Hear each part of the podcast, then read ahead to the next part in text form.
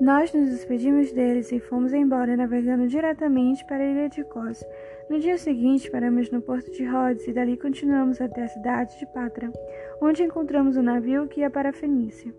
Então, embarcamos nele e seguimos viagem. Quando já podíamos ver a ilha de Chipre, navegamos ao sul daquela ilha e seguimos em direção à província da Síria. Chegamos à cidade de Tiro, onde desembarcamos, pois o navio precisava ser descarregado. Naquela cidade encontramos alguns cristãos e ficamos com eles uma semana. Então, avisados pelo Espírito Santo, eles disseram a Paulo que não fosse para Jerusalém. Mas quando chegou o dia de irmos embora, nós continuamos a nossa viagem. Aí aqueles irmãos com as esposas e filhos nos acompanharam até fora da cidade, e todos nós nos ajoelhamos ali na praia e oramos. Depois de nos despedirmos, embarcamos no navio e eles voltaram para casa. Seguimos viagem navegando da cidade de Tiro para Ptolemaida. Ali encontramos e cumprimentamos irmãos e passamos um dia com eles. No dia seguinte, partimos e chegamos à cidade de Cesareia. Ali fomos para a casa do evangelista Filipe e ficamos com ele. Filipe era um dos sete homens que haviam sido escolhidos em Jerusalém. Ele tinha quatro filhas solteiras que profetizavam. Alguns dias depois da nossa chegada, um profeta chamado Ágabo veio da região da Judéia. Ele chegou perto de nós, pegou o cinto de Paulo, amarrou os próprios pés e as próprias mãos e disse: O Espírito Santo diz isto: Em Jerusalém, o dono deste cinto será amarrado assim pelos judeus e será entregue nas mãos dos não-judeus. Quando ouvimos isso, nós, os irmãos de Cesareia, pedimos com insistência a Paulo que não fosse para Jerusalém. Mas ele respondeu: Por que vocês choram assim e me deixam tão triste? Eu estou pronto não somente para ser amarrado, mas até para morrer em Jerusalém pela causa do Senhor Jesus. E não conseguimos convencê-lo a não ir, então desistimos e dissemos: Que seja feita a vontade do Senhor. Depois de passarmos alguns dias ali, juntamos as nossas coisas e fomos para Jerusalém. Alguns irmãos da cidade de Cesareia nos acompanharam e nos levaram à casa onde íamos ficar hospedados. O dono da casa era Menasson, natural da ilha de Chipre. Fazia muito tempo que ele era cristão. Quando chegamos a Jerusalém, os irmãos nos receberam com muita alegria. No dia seguinte, Paulo foi conosco até a casa de Tiago para se encontrar com ele. E todos os presbíteros da igreja estavam presentes ali. Então Paulo os cumprimentou e deu um relatório completo de tudo que Deus tinha feito por meio dele entre os não-judeus.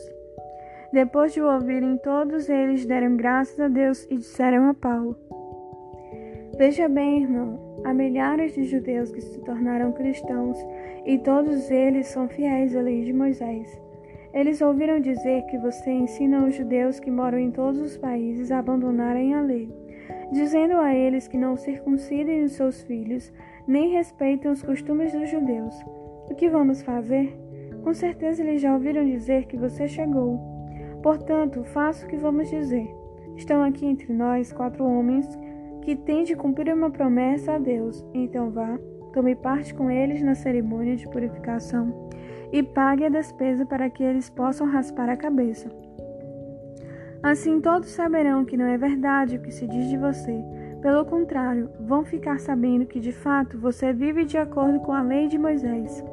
Mas quanto aos não-judeus que se tornaram cristãos, nós já mandamos uma carta a eles dizendo o seguinte: Não comam carne de animais que foram oferecidos em sacrifício aos ídolos, nem sangue, nem carne de nenhum animal que tenha sido estrangulado, e também não pratique imoralidade sexual.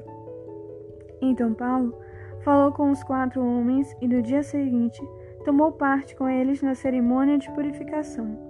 Depois entrou na área do templo para avisar quando iam terminar os dias da purificação, isto é, a ocasião em que cada um dos quatro homens deveria oferecer o seu sacrifício. Quando os sete dias da purificação estavam para acabar, alguns judeus da província da Ásia viram Paulo na área do templo. Então atiçaram a multidão, agarraram Paulo e começaram a gritar: Israelitas, nos ajudem! Este é o homem que vai pelo mundo inteiro falando a todas as pessoas e dizendo mentiras contra o povo de Israel, a lei de Moisés e este templo. Agora ele está trazendo não-judeus para dentro da área do templo, profanando assim este lugar santo. Eles disseram isso porque tinham visto Trófimo, que era de Éfeso, na cidade com Paulo, e pensavam que Paulo havia levado para dentro da área do templo. A confusão se espalhou por toda a cidade, e o povo veio correndo de todos os lados. Eles agarraram Paulo e o arrastaram para fora da área do templo e fecharam os portões. Quando a multidão já ia matar Paulo, o comandante das tropas romanas recebeu a notícia de que toda a cidade de Jerusalém estava em revolta. Então, reuniu depressa alguns oficiais e soldados e correu para o meio do povo. Quando a multidão viu o comandante e os soldados, parou logo de bater em Paulo. Aí o comandante chegou perto de Paulo, prendeu-o e mandou amarrá-lo com duas correntes. Depois perguntou: Quem é este homem? O que foi que ele fez? Mas na multidão uns gritavam uma coisa, outros gritavam outra. A desordem era tão grande que o comandante não pôde descobrir o que havia acontecido. Então mandou que os soldados levassem Paulo para dentro da fortaleza. Quando chegaram perto da escada, os soldados tiveram de carregar Paulo por causa da violência da multidão, que vinha atrás gritando: Mata, mata! Quando ia levar Paulo para dentro da fortaleza, ele disse ao comandante: Me dê licença para falar uma coisa com o senhor. O comandante perguntou: Você sabe falar grego? Por acaso você é aquele egípcio que algum tempo atrás começou uma revolução e levou quatro mil terroristas armados para o deserto? Paulo respondeu: Eu sou judeu, nascido em Tarso, cidade muito importante da região da Cilícia. Por favor, me deixe falar com o povo. Então o comandante deixou. Paulo ficou de pé na escadaria e fez um sinal com a mão para o povo, pedindo silêncio. Quando todos ficaram calados, Paulo começou a falar em hebraico. Ele disse: